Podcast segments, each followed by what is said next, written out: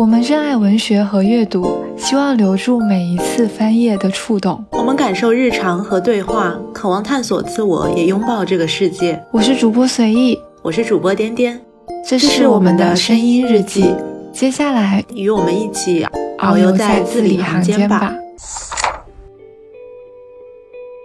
Small things like these，消失于互联网时代的一百件小事，寻尽林间关于蘑菇和悲伤。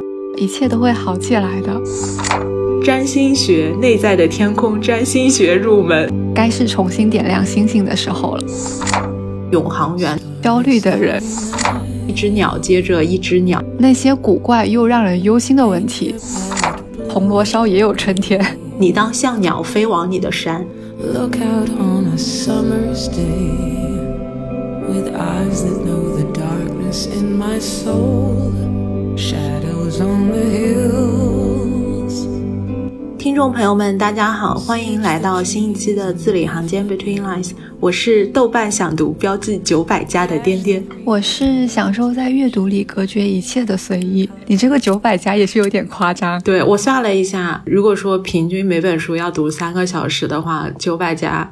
我不吃不睡，一百一十二天可以看完。大家应该听出来了，又到了一年一度的世界读书日。本期节目呢，我们就要回归初心，终于想起来字里行间还是个读书电台。嗯，我们就打算聊聊我们的这些个想读、已读和再读，和大家分享一下我们今年以来读了一些什么，在今年剩下的日子里又准备读什么。嗯，那随意你今年阅读进展如何？你年初有制定什么计划吗？其实是这样，我觉得我今年算是没有做什么计划，因为我在去年年初的时候很认真的做了一个飞书的文档，因为飞书有一个多维表格，我当时就想说我要在那个文档里面写下我那一年的计划，就每读一本书都要在上面更新进度，就想要用一个非常酷炫的方式来统计自己的阅读进度，包括按照作家类别或者出版社各种的聚合展示。后来啊，因为它实在是有点太费劲了，可能每看一本书都要到上面去更新一下，就是各种原原因就搁置了，以至于我到。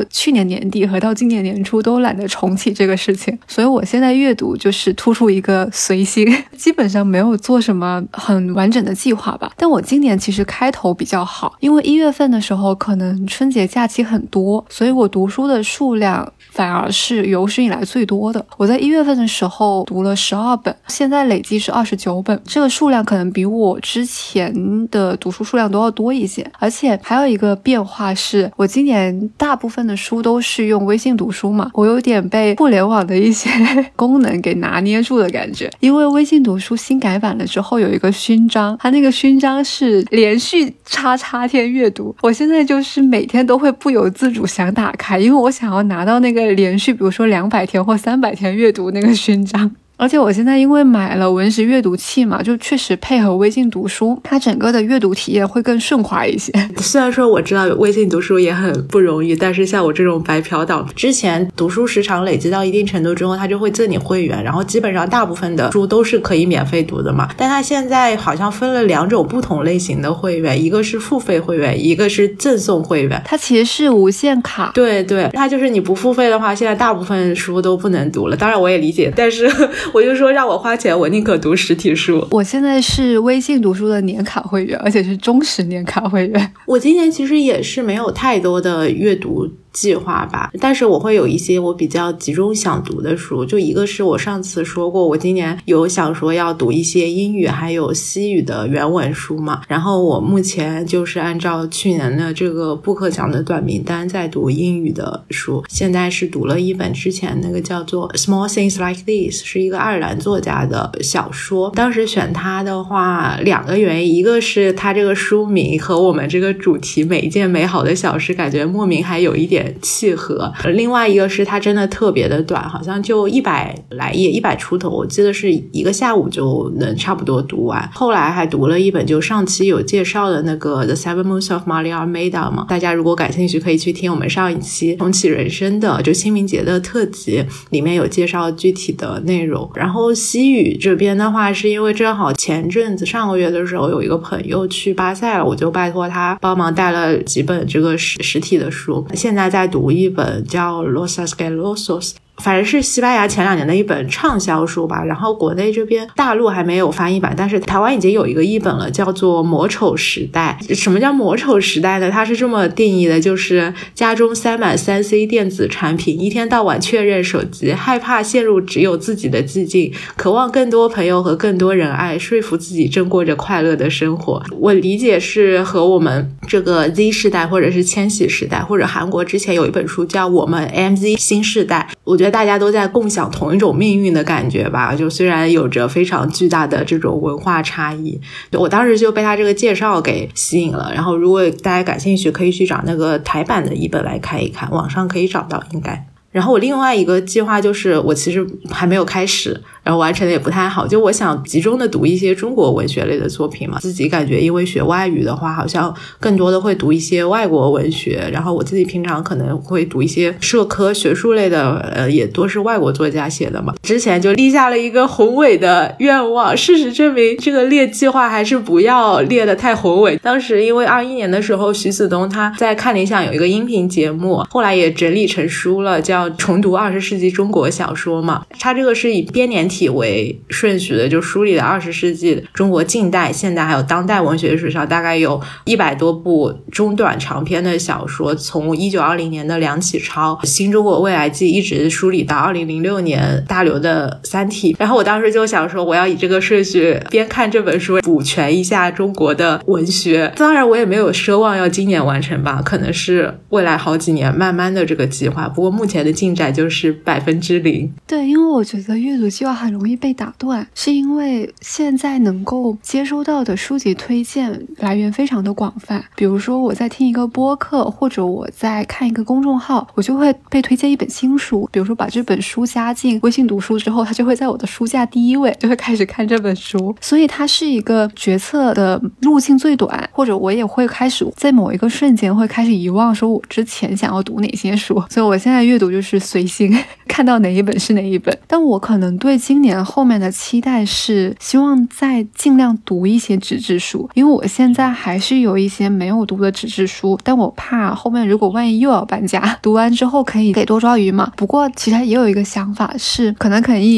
以后每期都给听友赠二手书，如果你们不嫌弃的话。我现在就出去和我朋友见面，都会带一本书给他们。原文书的话，因为可能在今年十月份的时候会去法兰克福书展，所以有在计划要读一些原文书，或者说先练练英语。因为我那天在想，很多作家我可能都不知道他们的英语名字或者原文名字怎么写，我很害怕，我可能在书展里面见到这个作家，或者见到他的英文名字，我都不知道他是谁。嗯，对不上号是吧？对对，可能跟中文差异会很大，所以就也是会想要在接下来。读一些原文书。你说你下半年想更多的读一些实体书，我就想起我本来我的开头的 title，我现在 title 不是叫豆瓣标记九百家吗？我原来的 title 我是想取成今年世界读书日只读书不买书的颠颠，可以。但是后来又觉得有一点对不起出版社的老师们，觉得还是应该要支持他们一下。而且我感觉我也做不到。对的，看到封面就想买，看到新书就想买。对，下礼拜我要去那个做书，就北京一个呃出版机构吧，在。西单这边有一个书展，然后包括上礼拜是《新京报书评周刊》组织的一个在朗园这边有一个图书集市嘛。我们上线的时候不知道还能不能买到票，大家如果说上线的时候还没有结束的话，可以去支持一下。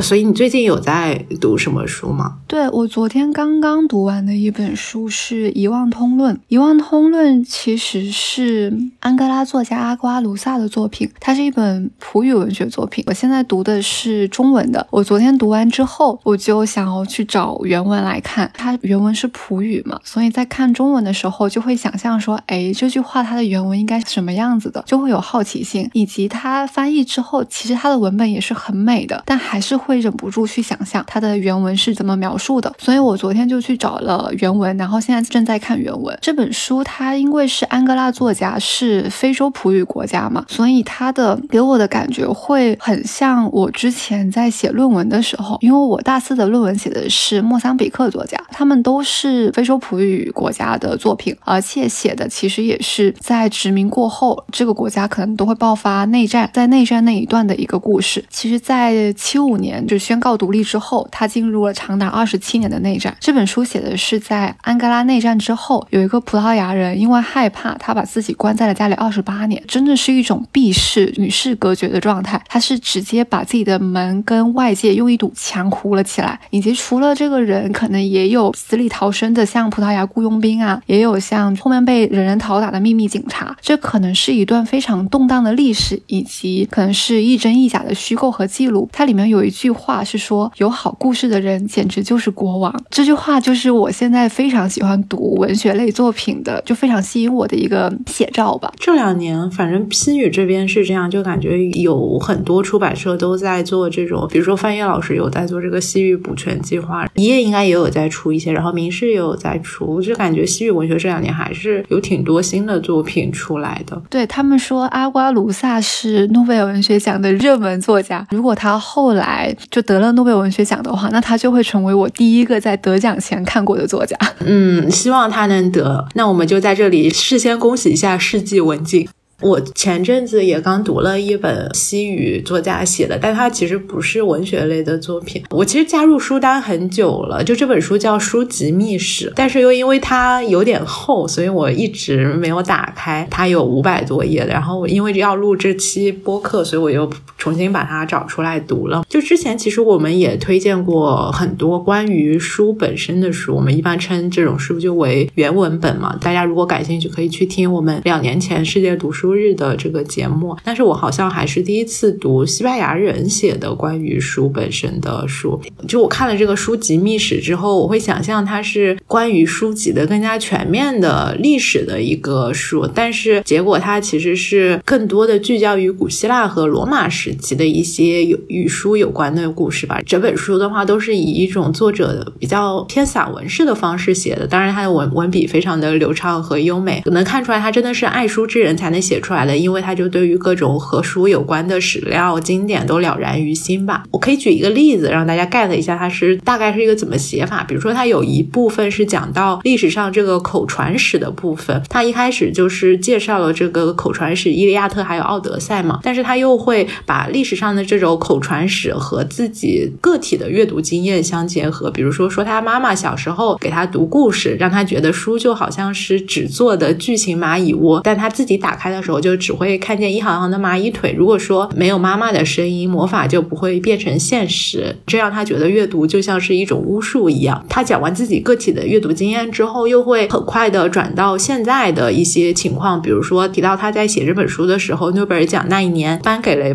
Bob Dylan 嘛，当时还引发了挺大的争议了。但他觉得 Bob Dylan 就像是在古希腊或者是罗马时期之前的那些诗人一样。然后他有提到说，在那个时候，当时诗人是一件非常费鞋的职业，因为他需要四处奔走去传颂自己的诗歌，就像 Bob Dylan 在四处就是唱歌一样。他当时有一句评论说：“如今诺贝尔奖颁给了口述文学，未来竟可以如此古老。”我觉得这本书，它因为一开始我们可能对于古希腊还有罗马时期的事情不是太了解，对于历史也可能大家也不是特别的感兴趣。但是读完之后的一个感受，就确实像他说的，未来竟可以如此古老，就好像时间都被贯通起来了一样。在文学。里面经常会出现一个意象，可能你在当下的时候，你都觉得你跟历史或者跟未来是是一个环线，它是一个循环，就它不是线性发展的。就你可能在现在的时候都会觉得，哎，过去的事情好像又发生了。对，我觉得时间和空间就是文学小说里面有两个非常重要的技巧也好，或者是主题也好吧，就可以通过玩弄这两个手法来创造出非常有意思的故事。嗯，然后我最近在读的，就刚读完的第二。本书是，其实是你之前发到群里的那本书，叫《消失于互联网时代的一百件小事》。发完之后，我就觉得我之前好像在哪里也见过。后来我加到书架之后，我就开始读这本书，因为其实这本书的名字也挺好玩的，挺合我的口味的。因为我经常会觉得说，我是那种老了之后会跟不上时代的固执老人，可能我会开始怀念老的物件、老的事情，还有一种就不知道哪里来的悲观和矫情，就讲不定到后面。面就是越老可能就会发展成完全拒绝新生事物的那种感觉啊。我我其实也是拒绝 Chat GPT，拒绝 Mid Journey。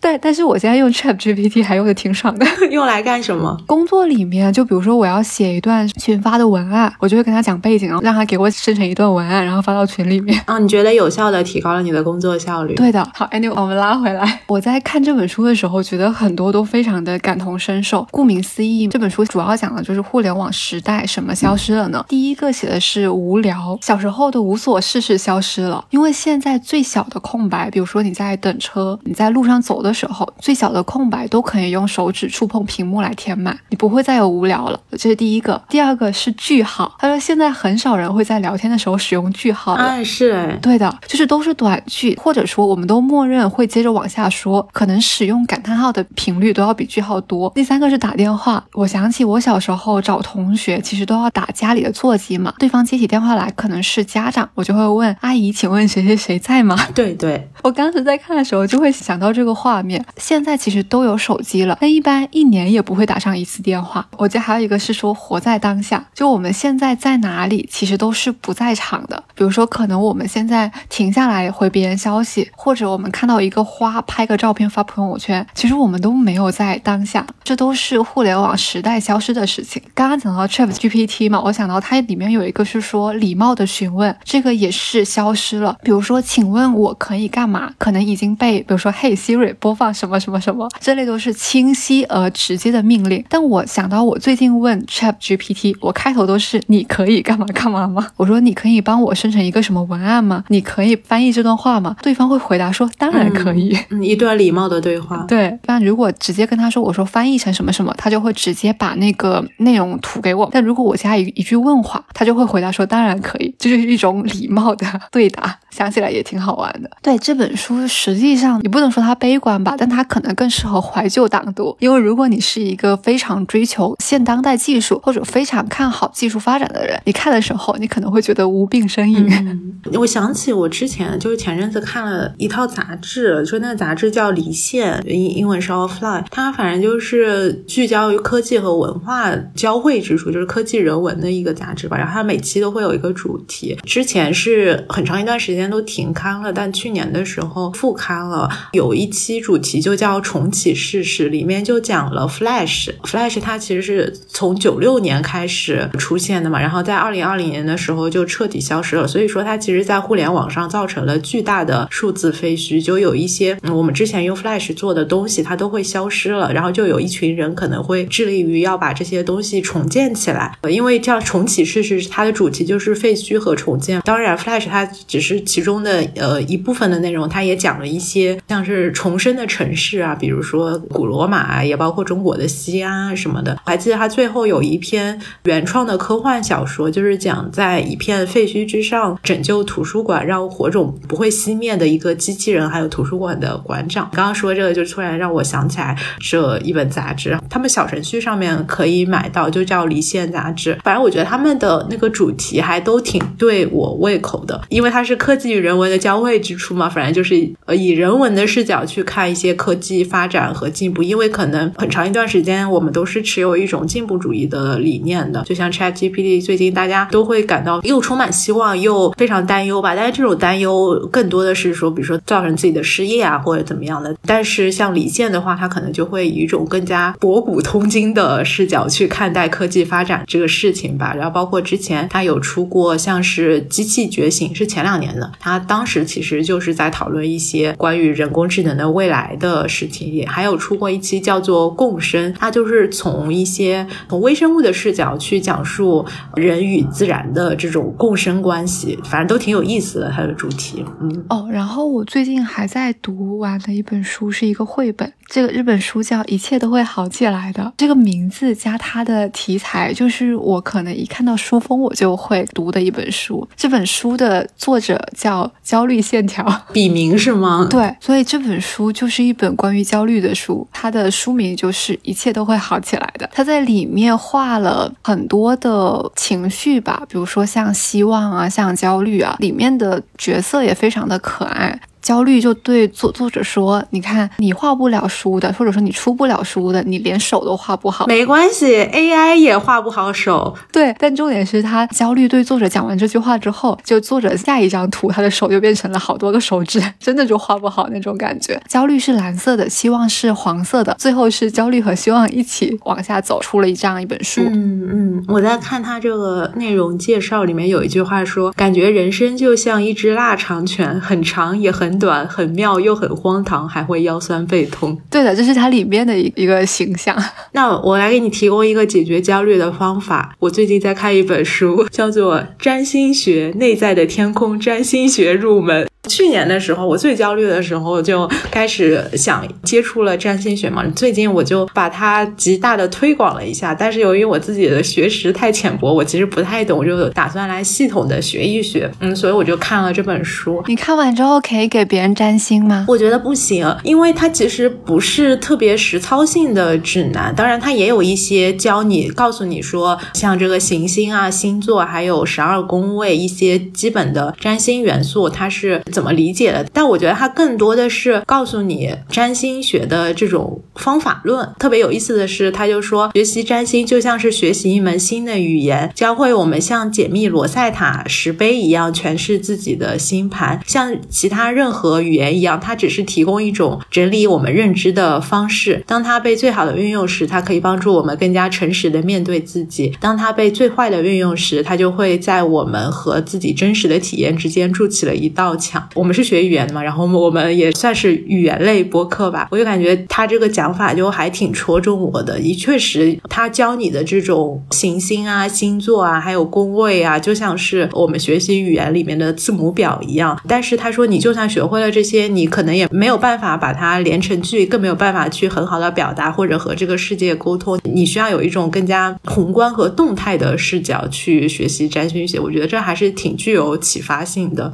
通过看这本。书学习占星的话，我觉得可能好像不太现实啊，就还需要更多的练习之类。但我觉得它还是挺有帮助的。听起来觉得好玄乎啊！对对，我觉得如果对玄学感兴趣的话，可以去看一看。好的，想起我小的时候买过那种什么塔罗牌。哦，对对对，我之前也买过。嗯，最近还有没有其他被种草的书？嗯，其实挺多的。毕竟我是一个豆瓣九百加的人，我被种草的太多了，我就随便干点什么都容易被种草。那我随便挑两个说一下吧。就我最近有被种草一个图像小说吧，叫做《永航员》，它的作家是阿根廷的厄斯特黑尔德，然后现在是由明世翻译出版了。厄斯特黑尔德他算是阿根廷的国宝级漫画作家吧，也是拉丁美洲最重要的漫画创作者之一。但我之前其实并不知道他，因为阿根廷有一位另更加知名的作家，其实可能在我们上学的时候会说的比较多一些。被种草是前两天听了明世的一个播客，然后北大知名西语翻译学者翻译老师也在那个播客上面就介绍了一下这本书，然后他也为这本书写了一个序。反正这个背景，这个漫画它是创作于一九五七。年的阿根廷，当时是美苏争霸的一个背景。阿根廷这边的话是有很多军政府轮流上台，所以社会是处于一个非常动荡不安的状况。然后《永航员》算是一个科幻作品吧，讲了外星生命侵略地球时候发生的一些故事。因为我还没有看，我只是被种草，具体我就不太了解。然后我当时觉得比较有意思的一个点是，范晔在博客里面介绍说，《永航员》这个译名，他一开始看的是西语版嘛，因为像西语里面宇航员是。Astronauta 这本《永航员》它的西语原名是 Adelnauta，是取了这个 Adelno，就是永恒的前缀嘛。然后范晔就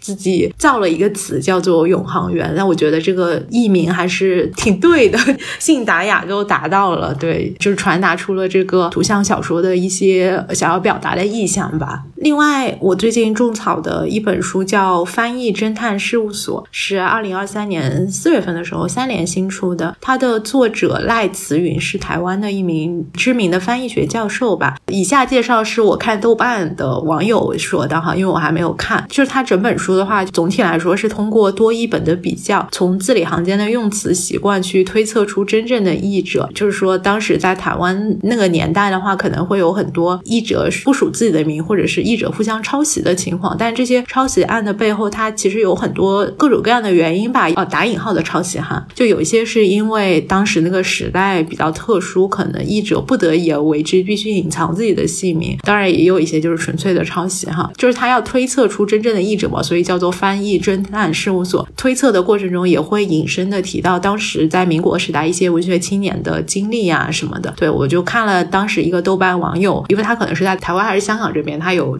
挺早就看过这个的台译本了，我就看了他这个介绍，觉得还是挺有意思的，就想找过来看一看。我最近就刚刚加入想看的一本书是《森林之歌》。这本书其实是上一期播客底下一个听友推荐的，因为我们在聊暮色将近嘛，然后他在下面说《森林之歌》也是一个女科学家的一生，所以我当时就加进来看了。而且这个名字其实我还挺喜欢的，因为我很喜欢大自然相关的一切。有的时候会想说，哎，要不要躲到一个森林里面去呼吸一下非常新鲜的空气，去吸一下氧气？这这本书后来我看的时候，呃，我现在看了大概第一章吧。我觉得它的文风其实它不算是那种特别写实的，它是散文集。她是一个女性的科学家，她可能最开始的时候是一个伐木工人，从小在森林中长大。最开始的序言里面就写到说，她会经常见识到森林给她带来的震撼，可能是我们之前可能都会觉得大自然是一个或者植物是一个不怎么有思想、很被动的存在，但她通过在森林里面的一些生活的经历，以及他这一段时间的呃研究发现，其实森林的智慧是超乎我们的想象的。这本书里面，可能他更多的也是描述了他跟森林之间的一些关系，以及他在探索森林就地下网络里面的一些研究吧。嗯嗯，你刚刚说因为你喜欢这个书名就加入书单，我就想起我也确实书名里面有一些关于自然啊什么的，就会非常立刻的把它加入豆瓣想读。比如说我看了一下，我想读第一页就有一。本我最近加的叫《一只鸟接着一只鸟》，当然它其实好像并不是讲自然的，它是一些关于写作的这个建议。但我当时就因为它这个封面是两只鸟，我就把它加入了想读。然后我自己可能在书名里面，我自己一个比较奇怪的点，大家之前也可能略有所闻，就如果书名里面带着蘑菇的，我就会加入想读，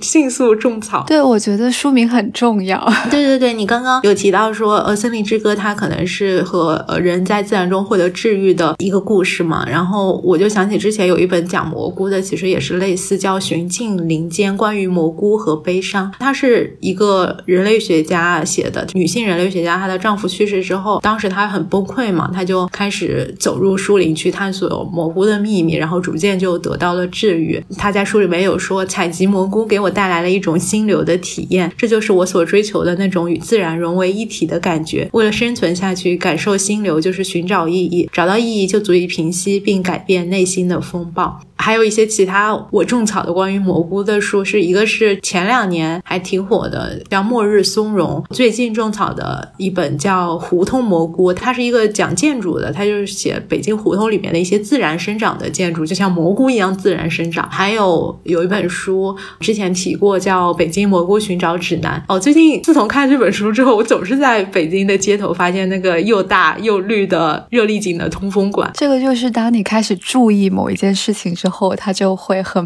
常发生，对对，是这样的。那些地方我之前都路过过，但我之前从来没有在意过。我觉得每次还挺惊喜的，遇到他们的时候。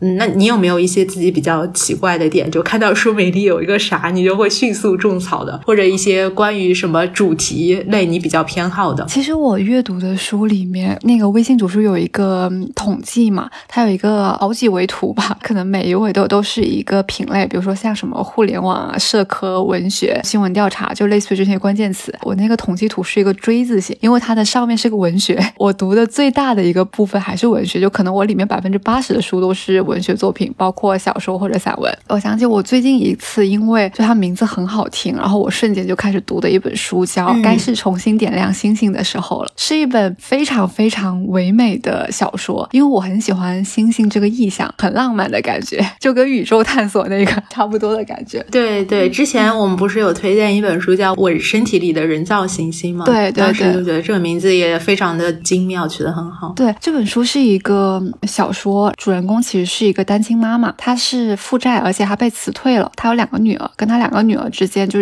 产生了一定的隔阂。就她在非常糟糕的现实之下，她萌发了一个非常疯狂的想法，她想要去遥远的北极看极光。就于是他就开着随时可能抛锚的房车，带着两个孩子出发了。这一路上遇到了，比如说带着自闭症孩子的父亲，还有失去妻子从养老院结伴偷跑出来的老人，还有在旅途中发现自己怀孕了的情侣。就他们后面组成了一个房车的一个旅行团吧。但反正这趟旅行的重点可能还是这个单亲妈妈和两个女儿。他们在出发之后才会慢慢的了解彼此。就比如说姐姐其实一直不明白说母亲为什么要离开父亲，或者说为什么不让父亲跟他们住在一起。后来才会发现说，哎，其实母亲曾经被家暴过，她却就不忍心破坏女儿们就心中的一个父亲的形象，所以她才避而不谈。然后妹妹是一个非常可爱的角色，她跟日记本聊天。她这本书的结构是就以妈妈的口吻写一张，以姐姐口吻写一张，以妹妹口吻写一张。姐姐就是一个像是在网上发论坛那种写法，然后妹妹是跟一个日记本聊天，用词都非常的可爱，类似于说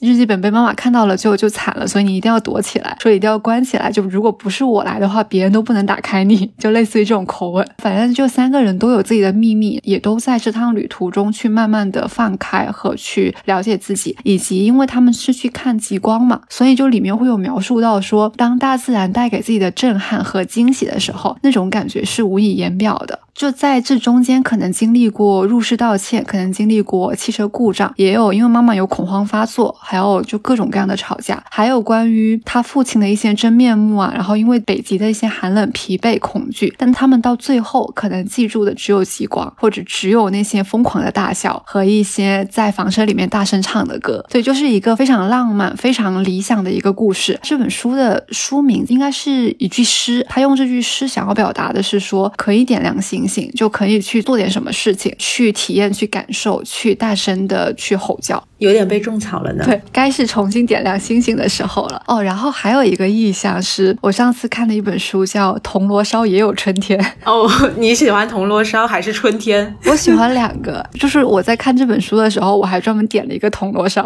我喜欢哆啦 A 梦，我也喜欢铜锣烧，我更喜欢春天。那所以这个是讲什么是绘本吗？听起来像是不是？是一个日本的中篇小说，好像它还被改编成了电影。那个电影叫《沉沙之味》，我记得还获得了一个什么电影节的奖。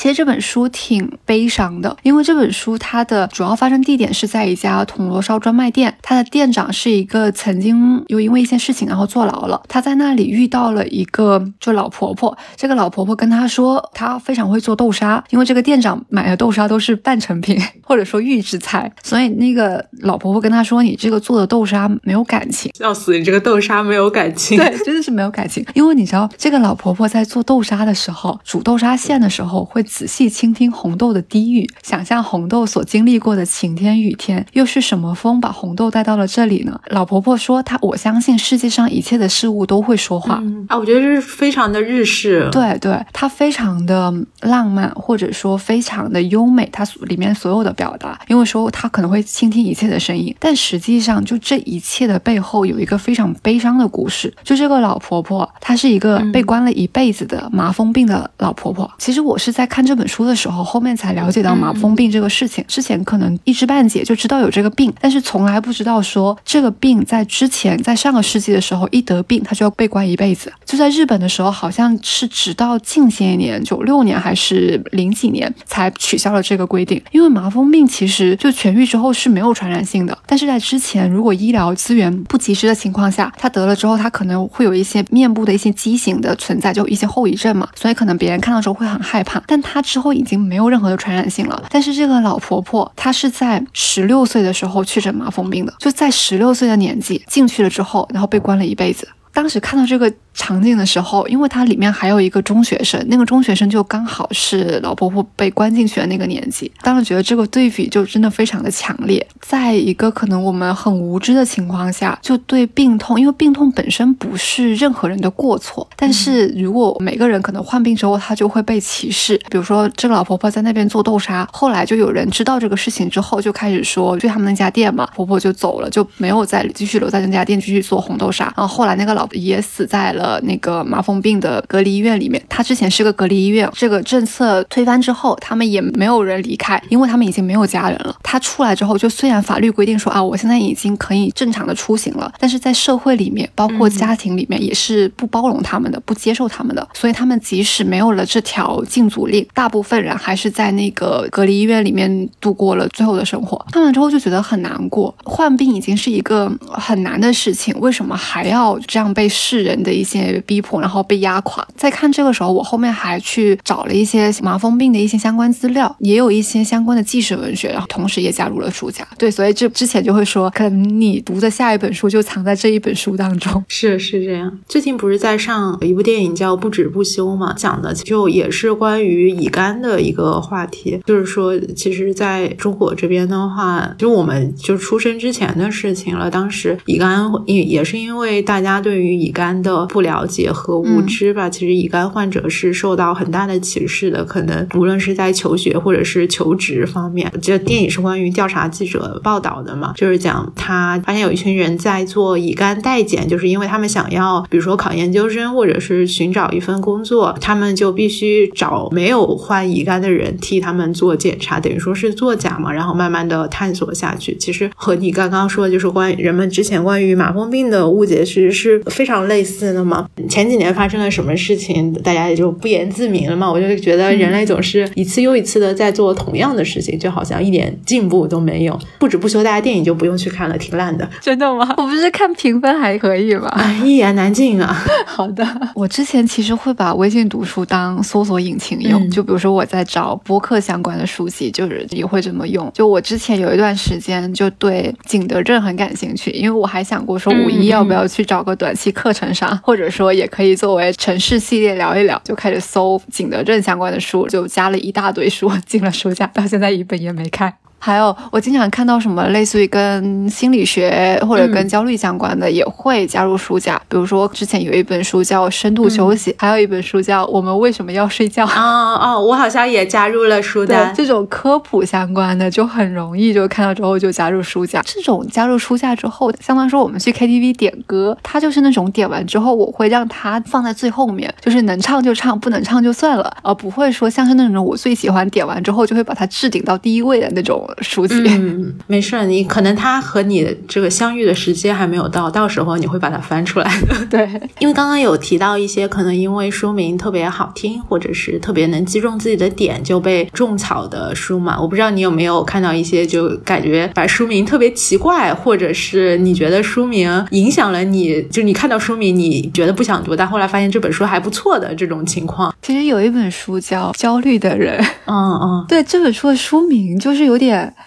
太直给了，我当时就不是很想很想看，但是因为他是我还挺喜欢的作家，他作家是巴克曼，写一个叫欧维的男人决定去死那个作家，所以我还是把它拿起来看了。我觉得他还是跟巴克曼以往的风格很像，还是很好看的一本书。所以就是不要因为这个书名阻挡了你去阅读这本书的脚步。这本书里面有一句话叫：“即使知道世界明天就要毁灭，我们今天也要种下一棵苹果树。”这是非常温暖的一本书。嗯。里面的故事就不剧透了吧。嗯，我发现这种很多涉及心理，还有一些这方面的书，它的译名总是有一些奇奇怪怪的。就像之前有一个特别有名的，就是大家应该都听过，叫卡内基的《人性的弱点》。我是这一次录这个播客，我才发现它的原名和译名简直是大相径庭。它的原名叫《How to Win Friends and Influence People》，就是如何赢取呃友谊并且影响他人。还有之前有那个阿德。乐的《自卑与超越》嘛，它的英文原名是 What Life Should Mean to You，就是和《自卑与超越》，我就感觉就这两本书能卖的这么好，国内的编辑简直是立了大功。对我有的时候会在想，说他是为了好卖考虑呢，还是有什么其他不得已的原因，把原名改成一个南辕北辙，或者说大相径庭的一个译名？因为上次我跟你说那本书嘛，那本书那中文译名叫《成为母亲的选择》，它的原名是《后悔成为母亲》。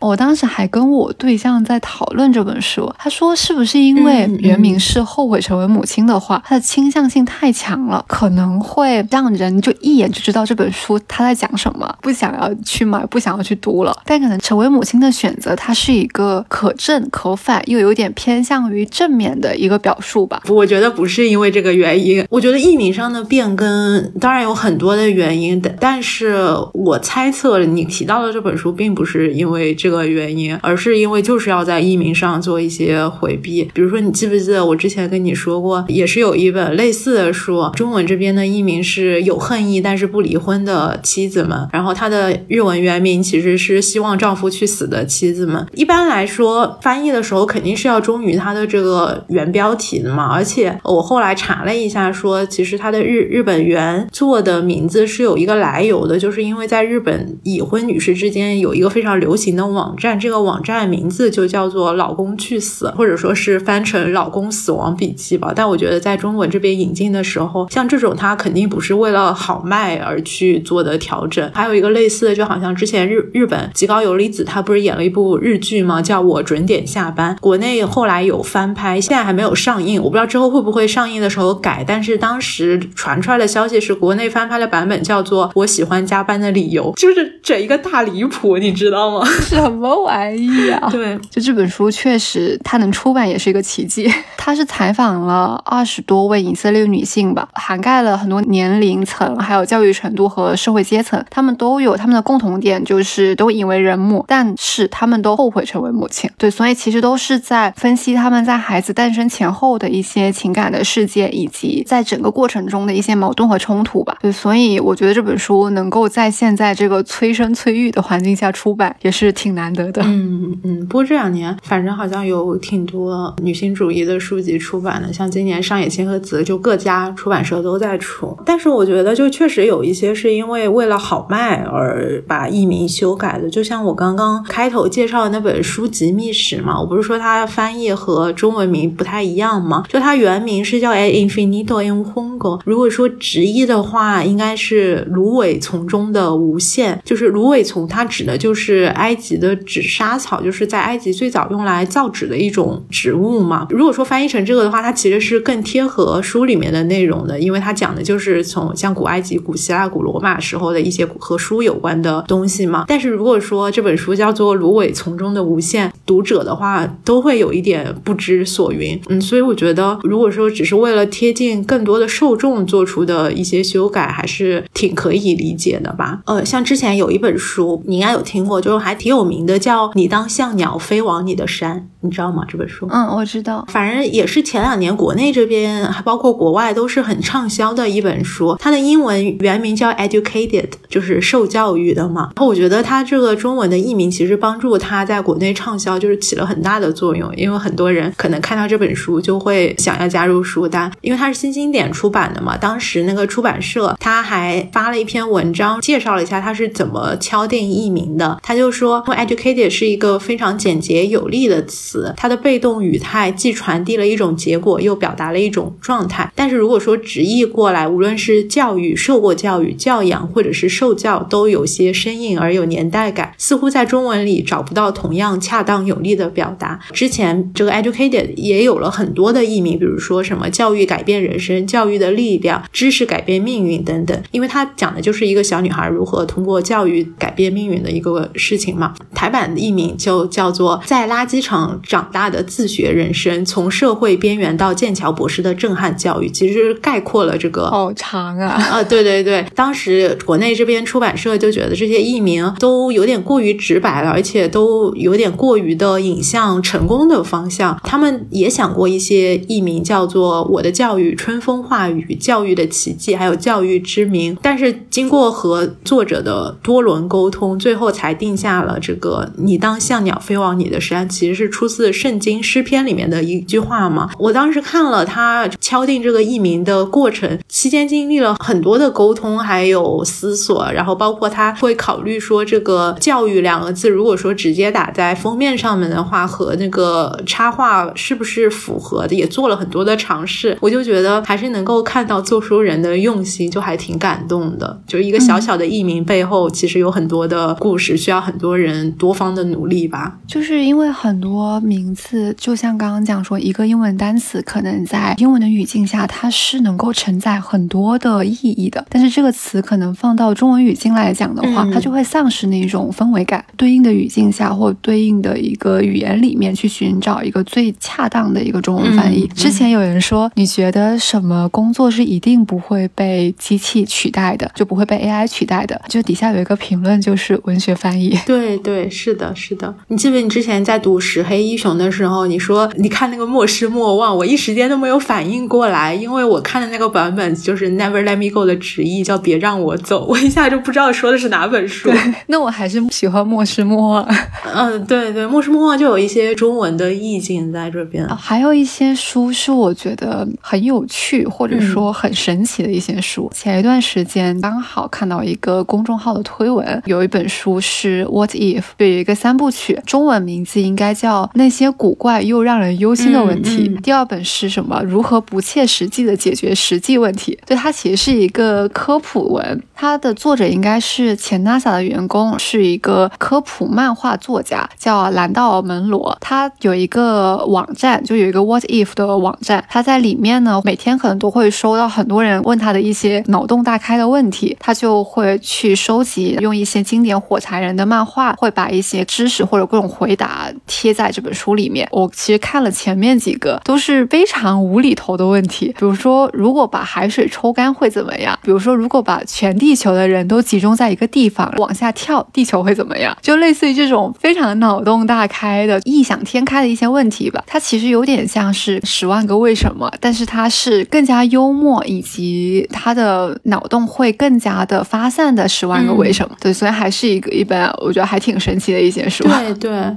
我就感觉，如果说你的书名或者是书封上面有一些特别容易勾起好奇心的，你就很容易让读者会去买你这本书，或者是打开。有本书叫《仿生人会梦见电子羊》嘛，反正我就特别容易被这种奇奇怪怪的名字给戳中。呃，我很久之前不是说想聊一期一些名字很奇怪的书嘛？我当时提这个，就是因为我看了一本书叫《纳博科夫最喜欢的词》。我看了这本书名，我就特别想知道纳博科夫到底最喜欢什么词。那其实书名就如果是那种疑问句，对，就很容易。对对，是这样的。就其实这本书也很有意思，它就是用一些大数据去分析了大概有上千本的这个书籍的语料库嘛，然后他就去分析这个像马尔克斯啊、纳博科夫啊、海明威啊，还有马克吐温这些知名作家他的写作风格，然后他整本书都会提了一些很有意思的词，就是很奇怪，但是像你刚刚说很奇怪，但是有点意思的问题，比如说这些作家他们最喜欢用什么词啊？喜欢提写作建议的作家，比如有作家不是会说你要少用副词啊，少用感叹号，或者是尽量要简洁，就是这些提建议的作家，他们是不是在自己写作的时候也遵循了自己的建议？然后他会用数据去分析，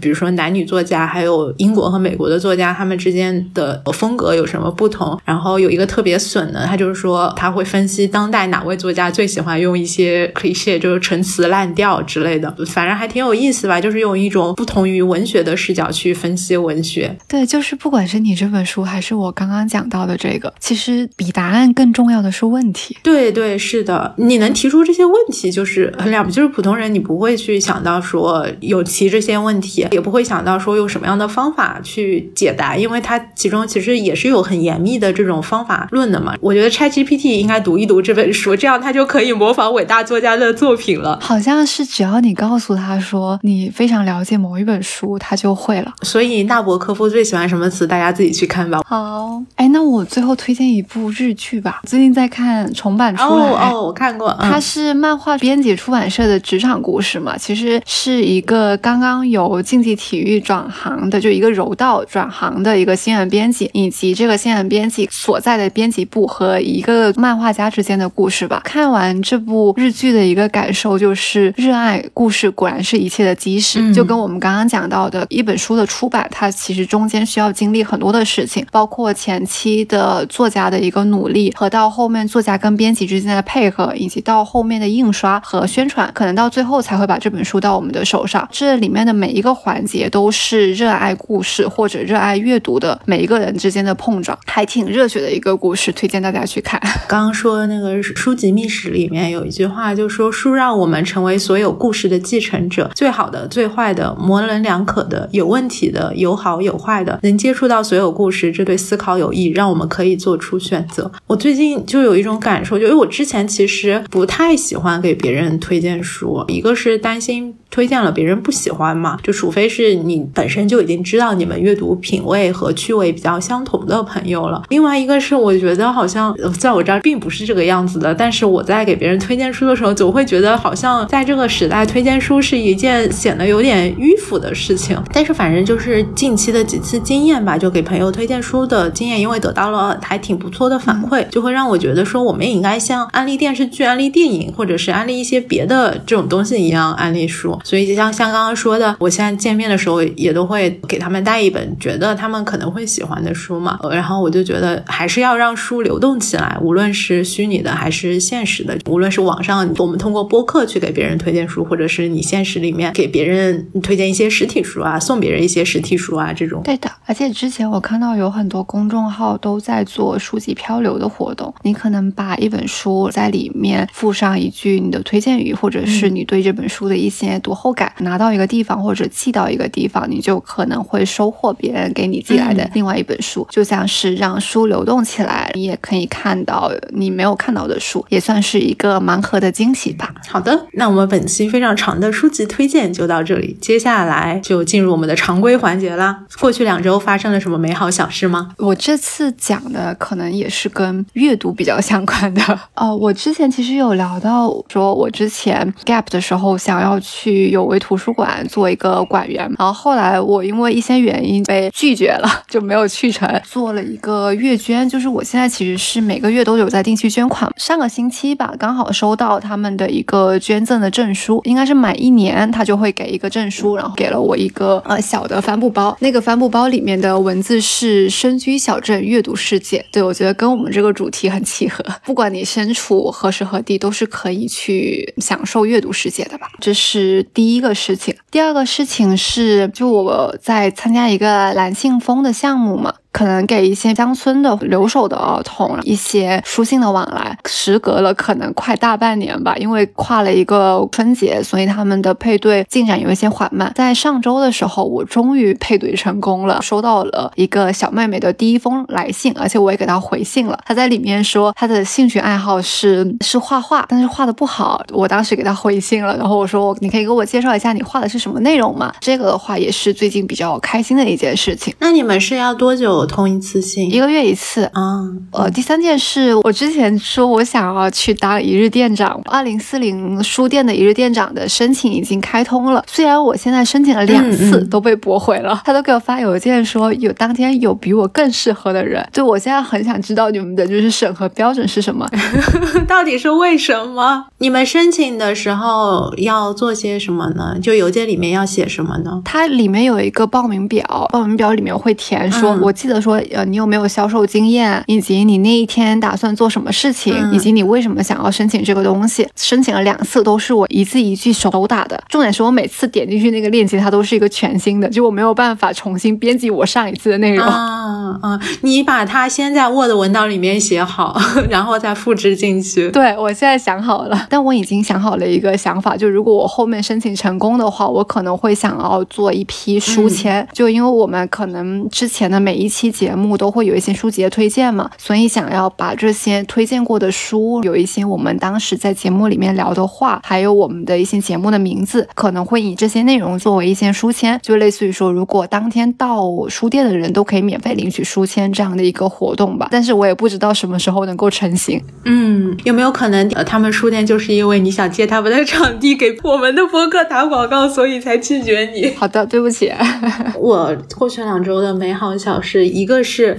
我剪了一个头发，之前我们听友在播客评论区安利的，我就有非常的心动，一直种草了。是在高碑店这边有一个叫做蓝造型，是一个小姐姐她自己的个人工作室，就整个工作室只有她一个理发师，而且她只给女生剪头发。我真的觉得特别适合像我这种有理发恐惧症的，就她完全不会跟你推销，也你也不用担心像进入平常那种理发厅一样，会有一些男 Tony 在那边跟你搭话，也不会 PUA 你。但是那个小姐姐，如果说你有什么问题的话，她又会非常耐心的给你解答。这次去的话，就是对于自己适合怎么样的发型啊，然后自己的头啊，还有自己的发质，长了很多知识。而且她剪的非常的细致，其实只是剪了一个头嘛，就没有烫染什么的。但是她也从头到尾有搞了一个半小时的样子，就剪的还是很细致的。而且这是我呃成年以来剪的最短的头发，嗯，只是比耳朵要长稍微一一点点。回来之后。我室友，包括我后来，我这两天见了一个朋友都说剪得很好，就有一些日式的那种发型吧。重点是很便宜，就剪个头发就六十多块钱，很划算，推荐大家去啊！如果说有兴趣的话，到时候可以在评论区问我具体的这个位置啊什么的。对，唯一的缺点就是它其实过去有一点不太方便，但是我觉得非常的值得。第二件美好小事是我那天在朋友圈，嗯，就刷朋友圈的时候看到我有，其实准确来说是北外的一个学姐，但她是学法语的，但我们当时在学校的时候我其实不认识她，是我上一份工作的时候的一个前同事。但是我入职的时候，他其实也已经离职了，只不过我们当时还是有见面，有吃过一次饭。他发朋友圈，我发现他现在住的地方距离我家只有五分钟步行，然后我们就约着又吃了一次饭。我们上一次见面已经是三年前了，而且当时其实没有很好的交流啊什么的，因为人比较多。但这一次我们是两个人吃饭，就有一点一见如故的感觉吧，而且就发现我们的很多想法啊，还有可能这几年的一些感受都很契合。他夏天的时候就要去北欧念书了，跟他讲一些事情，我觉得还是从他这里获得了很大的一些勇气吧，很开心。第三件美好的小事，对我这周五的时候去听了刘洋教主的脱口秀专场《伊卡洛斯》，我觉得播客的朋友，就小宇宙的朋友，应该有很多人都是在无聊斋里面有认识刘洋，也可能有一些朋友是通过一年一度喜剧大赛认识刘洋。然后我之前其实一直在 B 站上面白嫖他的一些视频和段。段子，这次终于去线下看了他的演出，觉得非常推荐大家去。虽然北京场好像已经可能等我们节目上线的时候已经没有办法了，但是上海还有别的地方，我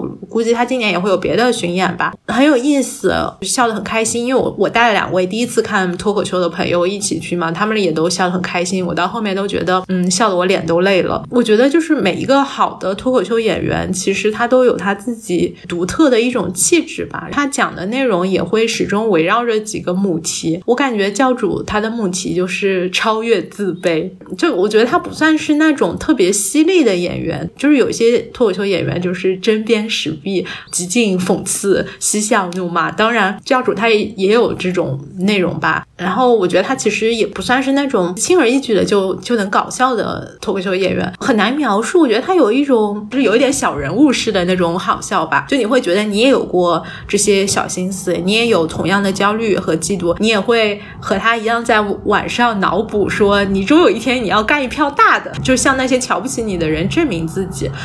然后，因为他这个专场叫伊卡洛斯嘛，其实他讲的内容完全没有提到伊卡洛斯，但是句句都围绕着伊卡洛斯。伊卡洛斯他是希腊神话里面一个，就是他的翅膀是蜡做的，呃，因为呃冲击太阳，所以说他的翅膀就被烧融化了，后来就跌落在水中丧生，被埋葬在了一个海岛上面嘛。他是一个注定冲击太阳要失败、非常脆弱和别的神都不一样的人，他也非常的向往太阳，也曾经。接近过太阳，我感觉可能他这个专场就大概是这么一个主题吧。总之就非常推荐大家去看。好的，那感谢收听本期节目。字里行间 Between Lines 已经在小宇宙、喜马拉雅、网易云、苹果 Podcast 等多个平台上线。如果你喜欢我们的内容，可以在各大平台订阅我们，在评论区与我们多多互动，也欢迎小宇宙打赏，在爱发电支持我们。我们下期再见啦！下期再见，拜拜。Starry, starry night. Flaming flowers that brightly blaze. Swirling clouds in violet haze reflect in Vincent's eyes of china blue, colors changing hue. Morning fields of amber grain, weathered faces lined in pain are soothed beneath the artist's loving hand. Oh, now I understand what you tried to say to me. How you suffered for your sanity. To set them free. They would not listen, they did not know how. Perhaps they'll listen now, for they could not love you, love you, but still your love was true. And when no hope was left inside on that starry, night, you took your life as lovers often do. But I could have told you, Vincent, this world was never meant for one.